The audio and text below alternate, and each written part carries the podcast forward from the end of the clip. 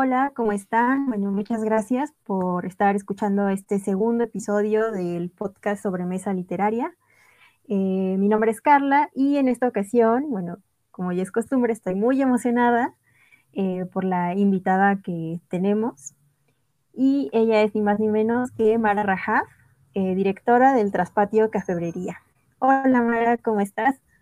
Hola Carla, súper contenta de estar aquí, compartir contigo este proyecto que ojalá tenga muchos, muchos años. Seguramente va a ser muy interesante y ojalá se vuelva un referente.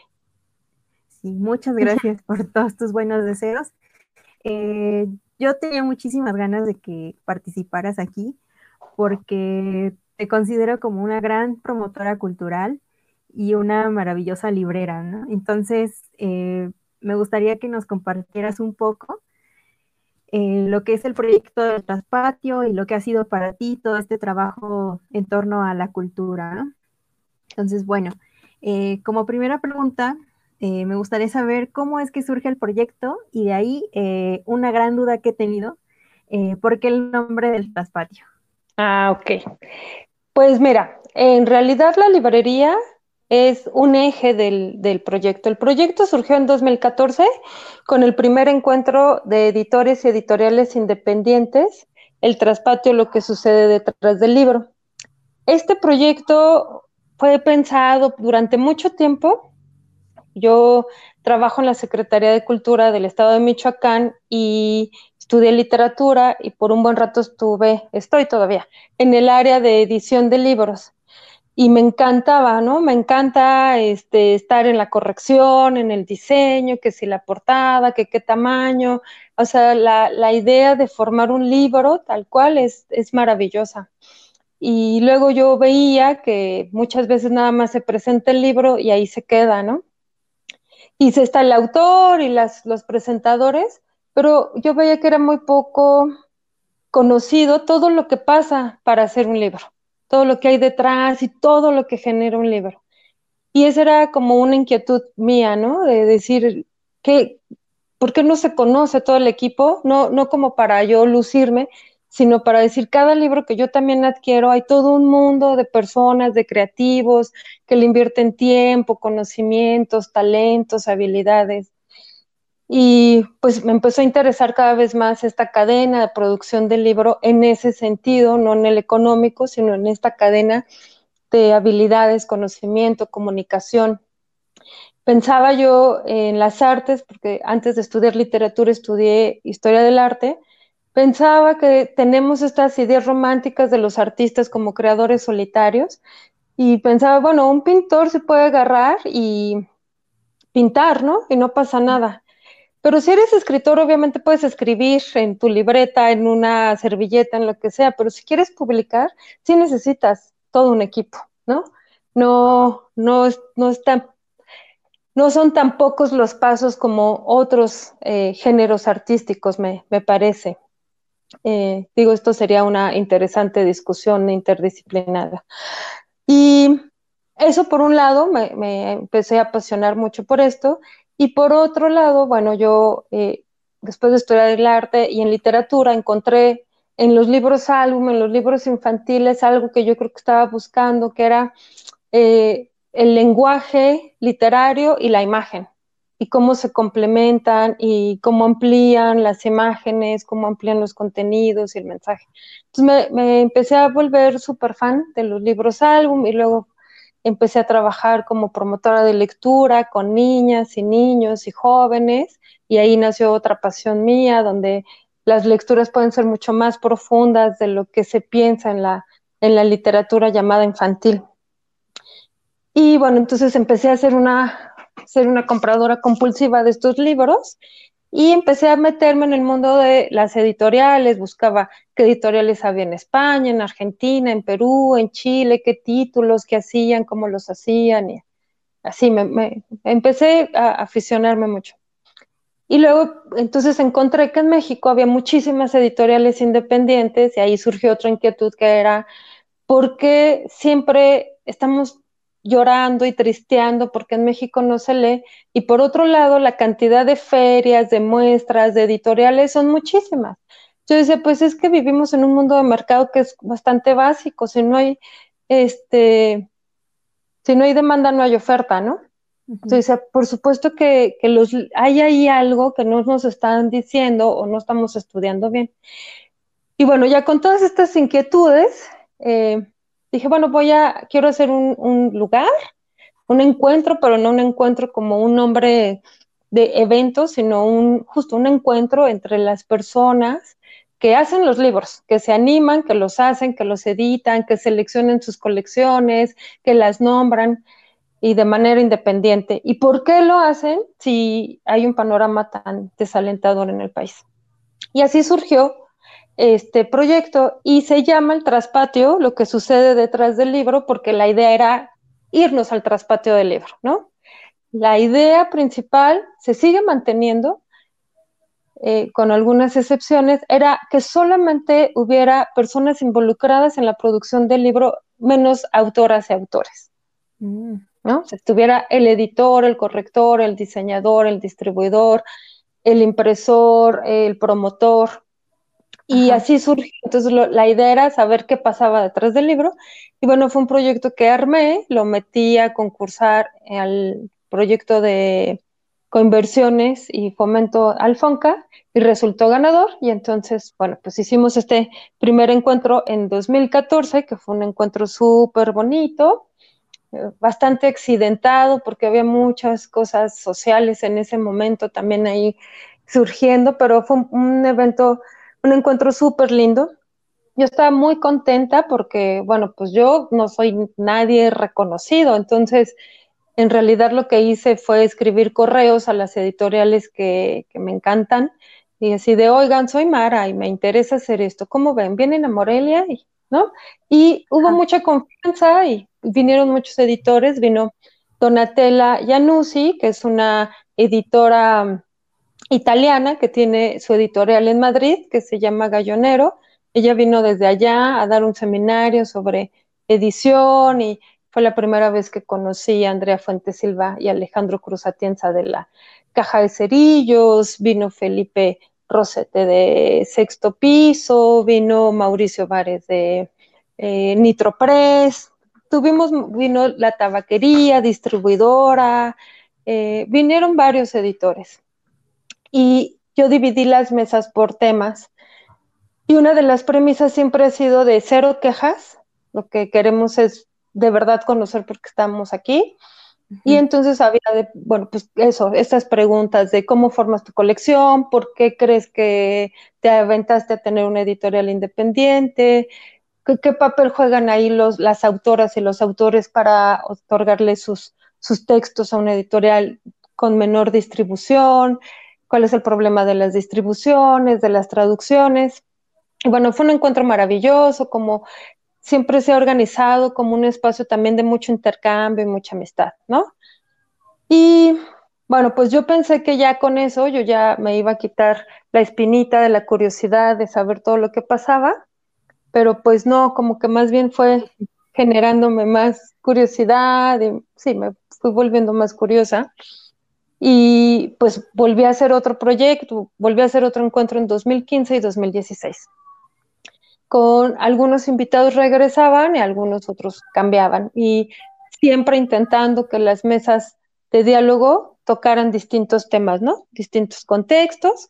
Ya eh, en el 2015 y 2016, aparte de, editores, correctores y demás que ya he mencionado, ya invitamos algunas autoras y autores. Por ejemplo, estuve súper contenta que a través de la caja de cerillos vino Margot Glantz, a través de Sexto Piso vino Bef, eh, Mario Bellatín, Patricio Beteo, que es ilustrador. Entonces, bueno, ya estuvimos este, ahí, pero siempre tenían conversaciones con su editora o editor, ¿no?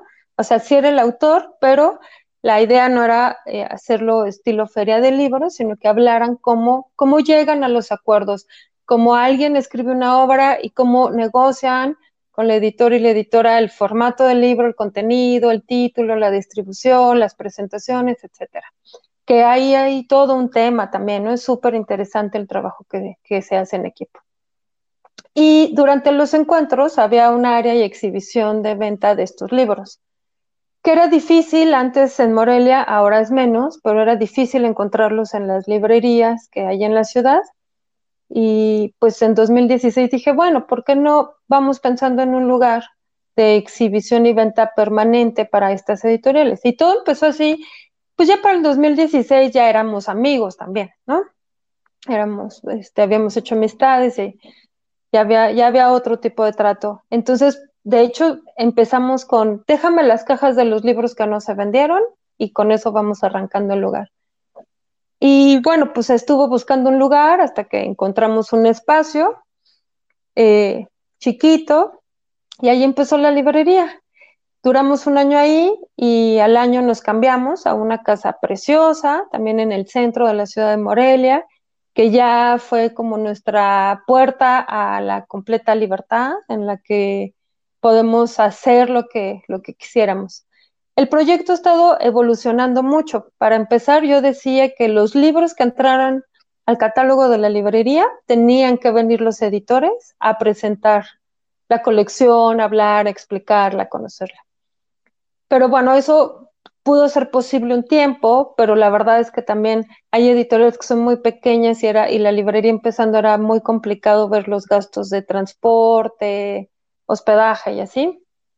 Entonces empezamos a crecer el catálogo, aunque no vinieran los editores, pero siempre hemos intentado tener una relación directa con las editoras y los editores para conocer sus libros y que tengan un espacio muy privilegiado en la librería, de tal manera que nosotros podemos, a lo mejor no leo, claro que no leo más bien todos los libros, pero sí estoy eh, muy al tanto de en dónde está la editorial, quiénes son los editores, eh, qué lanzamientos tienen, cuáles son como sus ideas.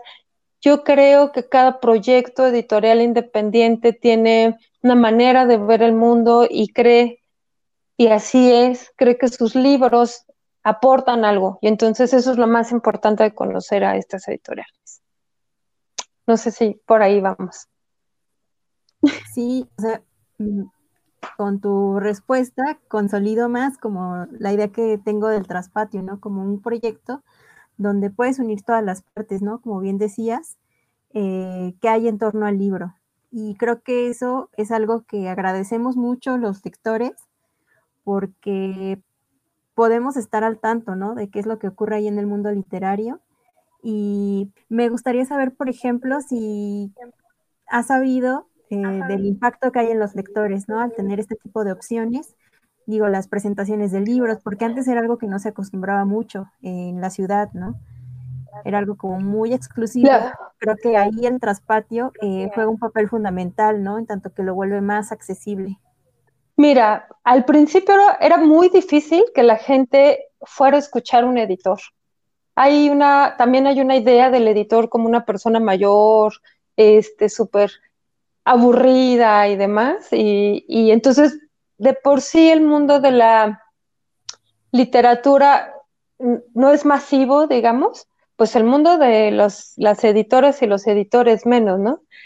Pero poco a poco ha ido cambiando eso y entonces es, es muy interesante ver cómo la gente sí se interesa en saber por qué ese libro, por qué así, por qué ese contenido y por qué el autor escogió justo esa editorial, a lo mejor porque era su única opción, a lo mejor porque le gusta también los autores tienen muchas convicciones en decir me gusta este editorial porque hace énfasis, porque el trato es más humano, porque el trato es más cercano, ¿no?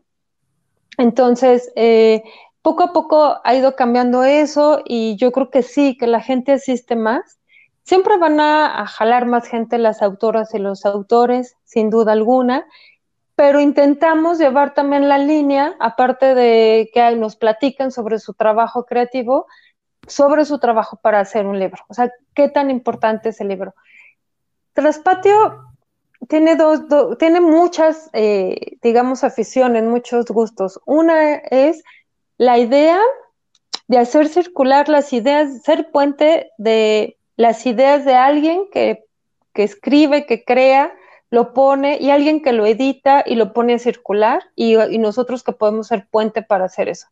¿no? Es ahí por donde yo pienso el libro como una acción colectiva, o sea, no, nunca puedo yo pensar al libro como una acción solitaria, sola, siempre hay, siempre hay, cooperación entre todos, siempre es colectivo el asunto de los libros, ¿no? Y entonces hablamos mucho de eso, de, de cómo se sienten. Por lo general las editoriales independientes pues sí tienen un trato mucho más humano, más cercano, conocen bien, son también, terminas haciéndote amigos porque pasas tantas horas, ¿no? Revisando el libro, hablando del libro, que, que claro que hay diferencias y claro que hay este, raspaduras y momentos agrios, pero hay como un camino mucho más fácil para generar estos puentes, ¿no? Y que, y que a los lectores les llegue. Yo creo que a los lectores les interesa. Es difícil vender libros de editoriales independientes porque yo siempre digo, bueno, los, libros que tenemos aquí, yo creo que nunca van a salir en las listas de los libros más leídos, ¿no? Porque no son libros comerciales, son libros que tienen otro sentido. Pero hay personas que sí les gusta, hay lectores arriesgados que se salen del canon, ¿no? O de lo que se dicta. También es difícil porque las mesas de, lanzamientos, pues no cambian tanto como cambian en las grandes librerías, ¿no? Que les llegan libros y libros y libros cada mes. Entonces nosotros tenemos eh, mesas de, lanzamientos, pues, eh, más esporádicamente, pero yo creo que eh, en el traspatio, cada libro que hay va a ser un, un libro que no va a tener una temporalidad. O sea, nosotros casi nunca pensamos en regresar los libros a las editoriales, ¿no? Son libros que si ya llegaron, se van a quedar ahí, vamos a hacer todo el intento de que llegue el lector que lo está buscando, porque creemos que son libros que van a valer la pena siempre, que no son libros de moda, eh, no son libros que de escritores, escritoras o escritores de moda. Puede ser que sí, pero puede ser que no. Pero eso no es lo importante. Lo importante es que creemos en la calidad tanto del contenido como de la forma, ¿no? Claro. Y bueno, aquí mencionabas un poco también la comunidad, ¿no? Que se genera, lo que me lleva a mi siguiente pregunta.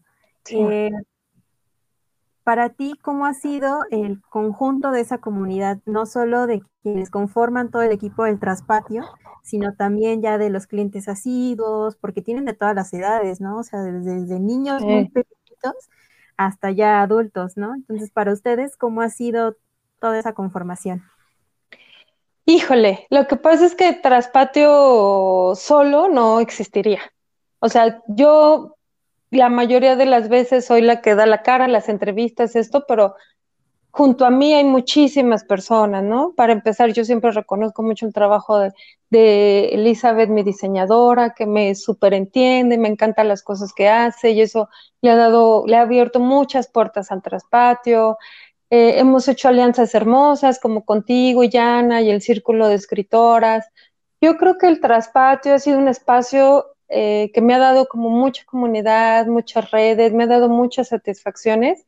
Y no quiero que suene como una idea romántica. Es verdad que las librerías estamos pasando por momentos súper complicados, casi casi que está sentenciada nuestra desaparición. Pero mira, si desaparecemos o nos quedamos, yo, yo nunca me pensé en una librería sentada esperando a ver quién entra, a preguntarme por un libro de Bunsen, por ejemplo, de la cifra, ¿no? Bunsen es un ilustrador con un humor súper oscuro, muy agrio, que a mí me encanta. Y yo, por ejemplo, llegué a, la editorial La Cifra porque yo seguía a Bunsen en internet y cuando vi que alguien en México lo había publicado en papel fue de wow, qué padre, o sea, porque era un, humor muy interno yo con una amiga de ver las caricaturas de Bunsen. Entonces, eh, pues sí, me, la idea era hacer una librería viva, viva como los libros. Para mí, creo que la literatura tiene que tener un lenguaje y, un, y una accesibilidad para todos. Una, porque es un derecho cultural, es un derecho humano acercarnos a la cultura, al arte y a la literatura. Y dos, porque estos prejuicios y estas ideas de que tienes que eh, ser un intelectual para leer, que siguen hasta la fecha, porque a mí me ven como librera y entonces creen que yo devoro libros y yo sé de todo y para nada, o sea, yo sé organizar cosas y tengo ideas y las llevo a cabo, pero tú eres muchísimo más lectora que yo, serías mucho mejor librera que yo, ¿no? Entonces, yo quería que, justo una librería fuera ese espacio donde los niños corrieran, donde los niños jugaran, donde los niños pensaran que los libros es un objeto común y para ellos y que pueden jugar con ellos, eh, que los jóvenes también lo hicieran.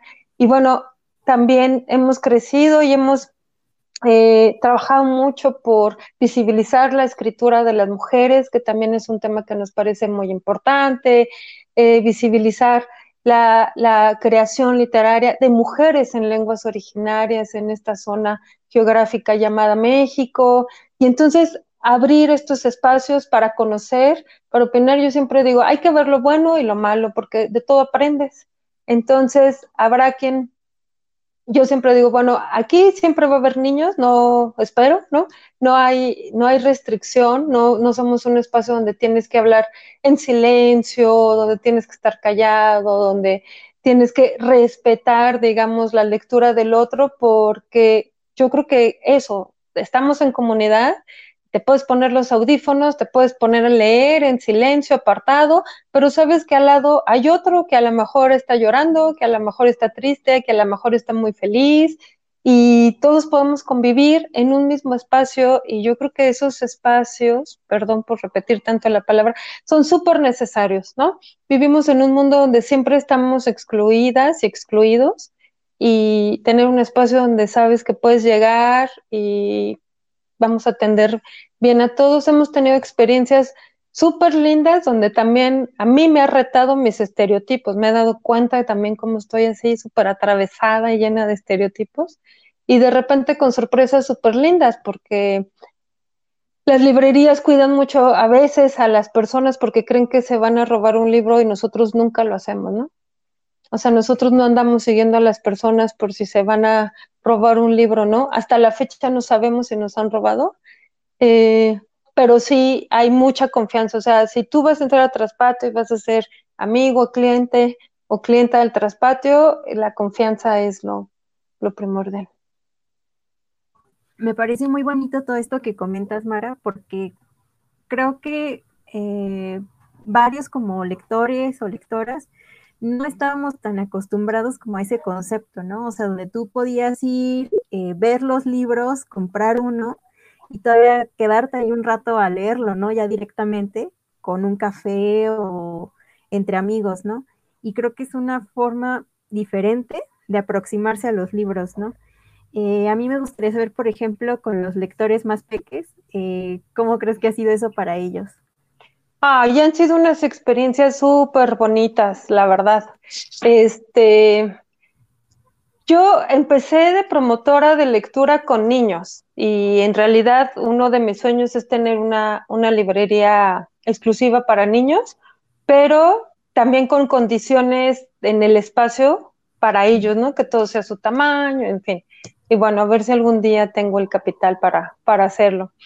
Y, pero bueno, el espacio que tenemos para ellos yo creo que también ha sido muy liberador, o sea, saber que pueden llegar a un espacio donde pueden tomar los libros, donde se los pueden, eh, hay libros que se pueden llevar, donde pueden jugar, donde pueden armar casitas, donde pueden compartir los libros. Para, para los niños ha sido una experiencia muy linda. Yo he tenido maravillosas, eh, maravillosos comentarios de las mamás y los papás que la verdad son un empuje muy importante.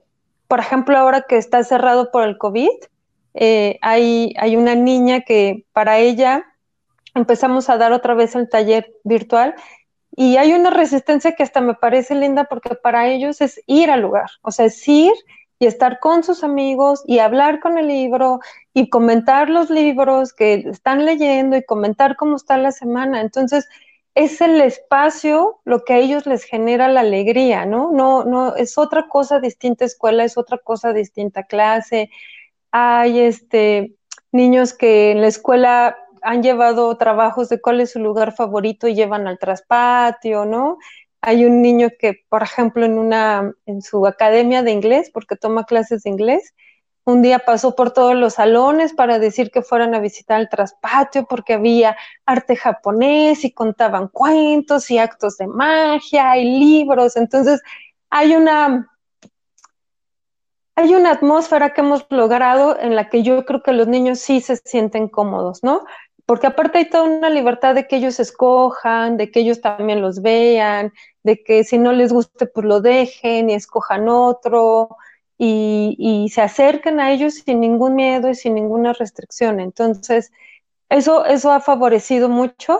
Es, es de nuestros públicos favoritos del mundo porque aparte pues son súper divertidos, ¿no? Los niños. Entonces, este, a mí me, me, encanta, me encanta estar con ellos. La verdad es que son, es un público difícil porque también son, no me gustó, ese no me gusta, no me gusta lo que leíste, son súper claros, son súper honestos pero también me parece, yo espero que, digo, Traspatio no puede cambiar el mundo ni cambiar las cosas, pero sí queremos poner un granito de arena en donde la formación para los niños sea importante. Y yo creo fervientemente que si hacemos niños lectores, van a ser jóvenes y adultos lectores que se van a acompañar de un libro. Y a veces la vida no es fácil ¿no? A veces tienes muchos problemas, a veces tienes mucho estrés, a veces no encuentras el camino y un libro siempre, siempre puede acompañarte. Entonces, si es lector, más allá de todas las habilidades y capacidades intelectuales que se desarrollan, porque sí se desarrollan en el cerebro, va a tener esta posibilidad de acompañarse y eso me parece una ventaja. Este, acompañarse, divertirse con, con un libro, ¿no? Claro, porque bueno, las veces que he ido al traspati y que me toque que hay niños ahí, me encanta ver la manera en la que ellos tratan con el libro, ¿no? O sea, hay quienes lo llevan de un lado para otro con completa confianza y también me ha tocado ver a los niños que lo tratan con sumo cuidado y que aunque no saben leer, tratan de interpretarlo a su manera, ¿no? Sí. Creo que es una manera padrísima de que ellos aprendan a interpretar lo que hay a su alrededor, ¿no? Claro, porque ellos saben que pueden leer, tienen la capacidad de leer, a lo mejor no las frases, pero sí, pues los colores, las formas, las escenas, los rostros, los gestos. Y, bueno, también intentamos tener libros pues con contenidos que, que estén al nivel de los niños, de, de, su nivel de reflexión y su nivel de diálogo, porque también a veces minimizamos yo a veces tengo más problemas con los papás como de libros para bebé porque si no leen, entonces hay que decirles este como el acto amoroso de compartir la lectura, ¿no? Cómo eso se va quedando, se va quedando en el hábito. ¿A quién no nos gusta sentir placer? ¿A quién no nos gusta sentirnos bien? Entonces, si el momento de lectura lo relacionas con este momento amoroso, lindo, placentero, va a ser un niño lector si nada más lo dejas a la escuela donde tráeme el reporte, pues se va a alejar de la, de la, lectura, ¿no? Entonces, este, es bien importante eso. los, libros, los libros tienen que estar a su alcance, tienen que ser libres, tienen que saber decir, este no me gusta, este sí, porque a nadie nos gusta todo, ¿no? Ni a mí me gustan todos los libros. Claro. Por ejemplo, también este, me lleva esto a mi siguiente pregunta. Sí porque bueno, mencionas, por ejemplo, con los niños, ¿no? Que ahí tienes como esa dificultad tanto con los padres y como con ellos para conseguir que haya un libro, ¿no? Que les guste. Entonces me gustaría saber, por ejemplo, cuáles son los retos de un librero. Los retos de un librero, híjole, son un montón. Si hay que conocer los libros que tienes, aunque sea así de pasadita, hay que saber dialogar, hay que hablar con las personas, hay que saber más o menos qué buscan. Yo creo que a veces estamos confundidos también en saber qué buscamos. Por supuesto que están los lectores súper ávidos que saben a lo que van y lo que buscan y ya, pero hay que saber cómo, cómo acercarles lo que creemos e interpretamos les, les interesa. Hay que estar súper actualizados. La verdad es que la producción editorial es enorme, enorme, enorme. Entonces hay que estar muy actualizados para tener nuevos libros. También hay ciertas exigencias a las que yo me he negado como esto, ¿no? De, ay, este nuevo ya, corre, le trae, porque pienso en la vigencia de los libros. Cada libro que escogemos tiene que ser vigente siempre. Este, ¿qué otro reto? Híjole, yo creo que el talón de Aquiles de todas las libreras y libreros es la administración. Este, somos malos administradores porque pues nos encanta. Yo quiero empezar a hacer algo y de repente digo, ay, este libro, ay, este, a ver, deja ojeo, ¿no? Somos bastante dispersos a lo mejor en algunas cosas. ¿Y qué otro reto? Creo que leemos menos, la verdad es que sí, le, cada vez leemos menos cuando, cuando tenemos una librería que yo, yo antes leía mucho más de lo que leo ahora por la comunidad que se conforma ahí en el traspatio, eh, creo que ya puedes identificar, ¿no? Muy bien como los gustos que llegan a tener las personas, ¿no? Que van a buscar un libro. Eh, sí. De ahí me surge una pregunta, bueno, por ejemplo, ¿cuáles son los tipos de libros que se te llegan a vender más? Y la otra, si ahorita con la pandemia han cambiado esos gustos o ha habido ahí ciertas variantes. Mira, hemos, hemos tenido como de todo, ¿no? Eh, al principio nuestro bestseller, así el libro más vendido, es un libro hecho casi artesanalmente por unos amigos de proyecto. Este es un libro que se llama Las 16 fotografías que no tomé y eran como fotos todavía impresas en un sobre fotográfico, muy lindas que ese libro existe en papel, en formato libro, así con página y todo, pero ellos hicieron esta reinterpretación y de ese vendimos cinco. Para nosotros era así como wow, ¿no? Súper vendimos. Eh, ha habido otros libros uh, últimamente sobre feminismos que han tenido muchísima, también muchísimo éxito. Y hay un libro que me llamó muchísimo la atención, me sigue llamando la atención, que es Una habitación propia de Virginia Woolf. Durante esta eh, pandemia, lo hemos vendido mucho, digo, ventas estilo traspatio, o sea, hemos vendido 15, pero para mí ha sido muchísimos, muchísimos libros y hasta hubo, como sabes, un círculo de lectura sobre el libro porque me, tenía yo toda la interrogante de por qué, por qué Virginia Woolf, a casi 100 años de haber publicado ese libro, es tan vigente y causa tanto interés y creo que, creo que queda muy bien para estos tiempos, ¿no? Las mujeres, eh, justo ahora en, la contingencia, si eres una mujer con algo de independencia, con, con un lugar para ti, con un espacio para ti, con un ingreso propio, eh, eres más libre, ¿no? Eh, tienes libertad de pensar, de hablar, de decir, de hacer. En esta contingencia, las, las mujeres que todavía no logran pues esta independencia todavía tienen que estar eh, pues bajo reglas que no son las de ellas, bajo condiciones económicas que no son las que ellas deciden. Y me parece súper triste. Es un libro muy lindo, es un libro muy valiente, es un libro muy inteligente, pero me da mucha tristeza que siga siendo tan vigente. O sea, que 100 años después sigamos luchando por ser mujeres plenas, por ser mujeres eh, libres, por ser mujeres que tengamos justo nuestros espacios, que pongamos nuestras reglas, que decidamos sobre nuestro cuerpo, nuestra vida, nuestro dinero, nuestros gastos, ¿no? Entonces, por un lado es muy lindo, pero por otro lado sí refleja todavía que tenemos mucho camino por andar. Claro.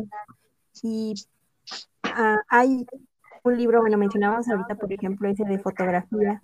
Ajá de esto es un libro, me gustaría saber si hay otro libro al que tú has notado que le tengan mucho cariño los lectores. Otro libro al que le tengan mucho cariño. ¿Le tienen mucho cariño a los libros de gatos? Yo creo que tenemos muchas clientas y clientes que son fan de los gatos. Eh, tenemos algunos libros infantiles que buscan mucho, como por ejemplo Dónde viven los monstruos. Es un libro que también la gente lo, compra con mucho cariño.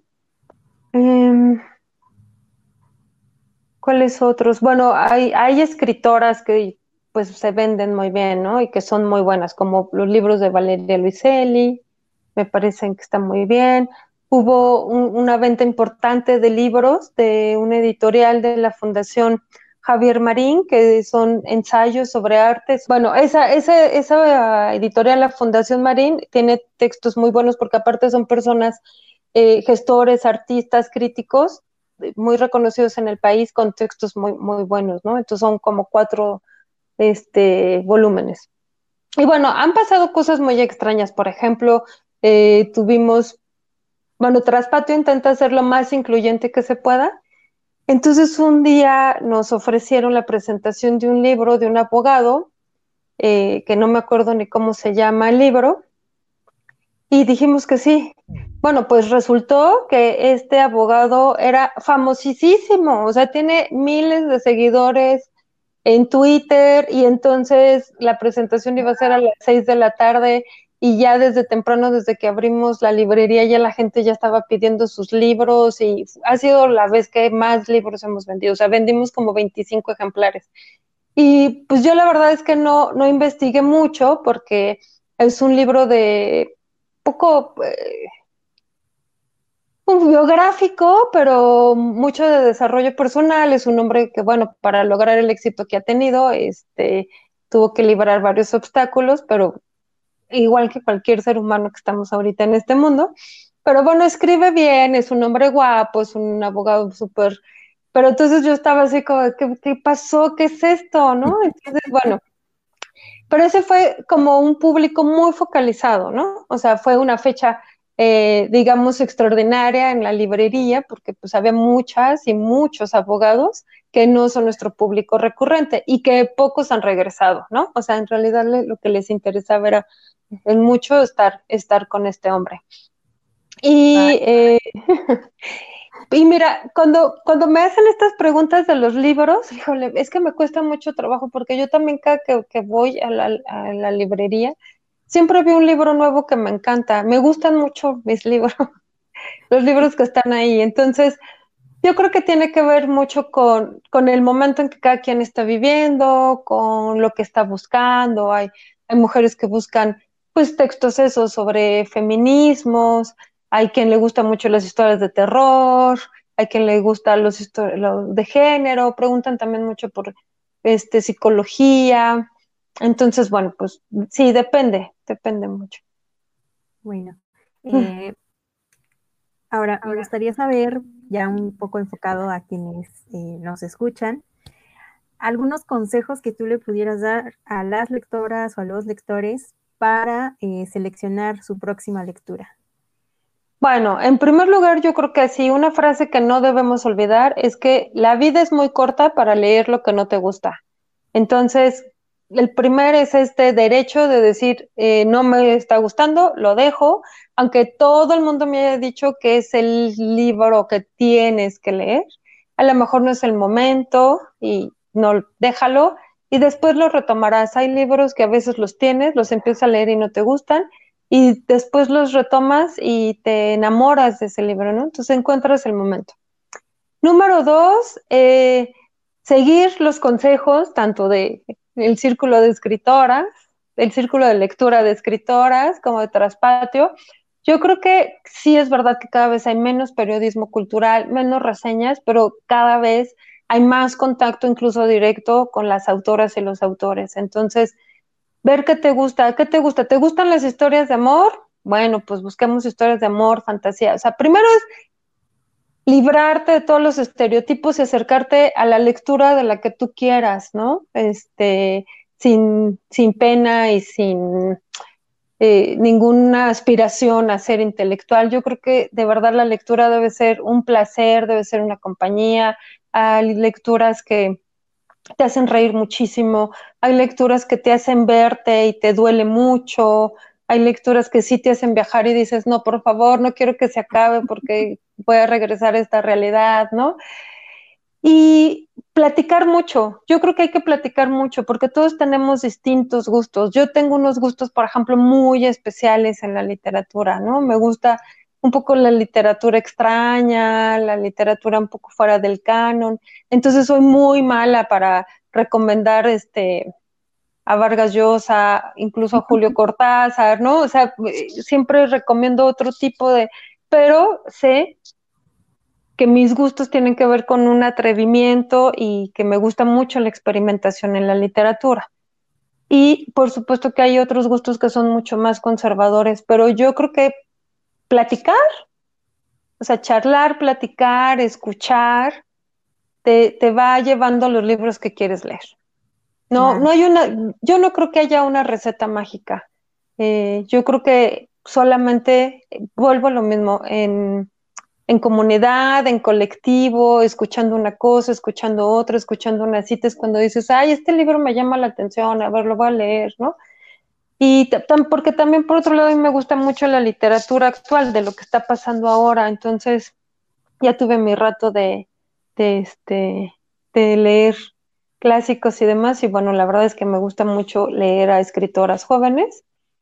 Y bueno, uno de mis escritores favoritos del mundo mundial es Sergio Pitol, y yo siempre lo recomiendo porque también tiene un libro que es súper divertido, que es súper ligero, que es Cómo domar la divina garza. Y ese, con ese puedes entrar y tiene otros libros que son más complejos de ensayos y este y bueno puedes ir poco a poco no pero bueno, ese es un ejemplo de, literatura, ¿no?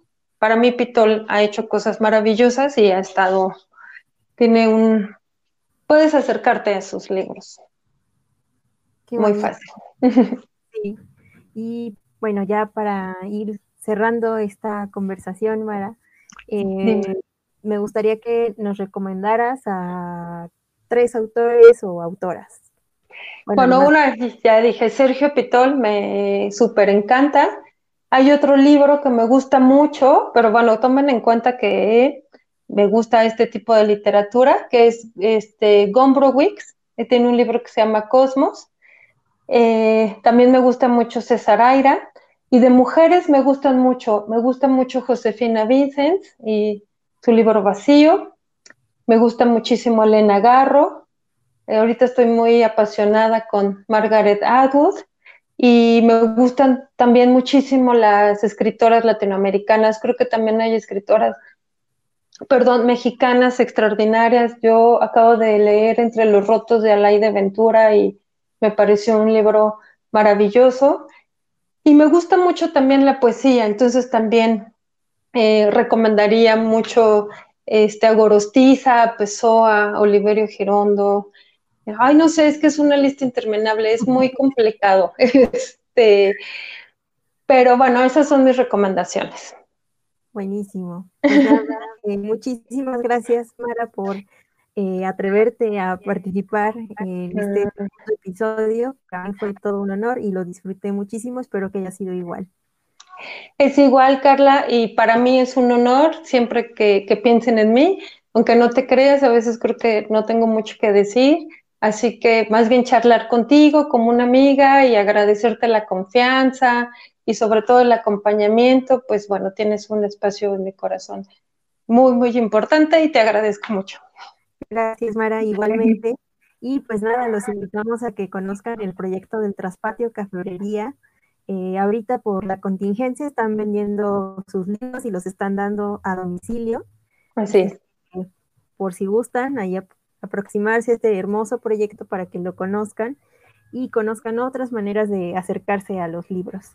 Pues nada, muchísimas gracias Mara, espero que te encuentres muy bien, te mando un fuerte abrazo. Abrazos a todos y larga vida a esta sobremesa. Gracias. Besos. Y espero que hayan disfrutado del episodio de hoy. Muchas gracias.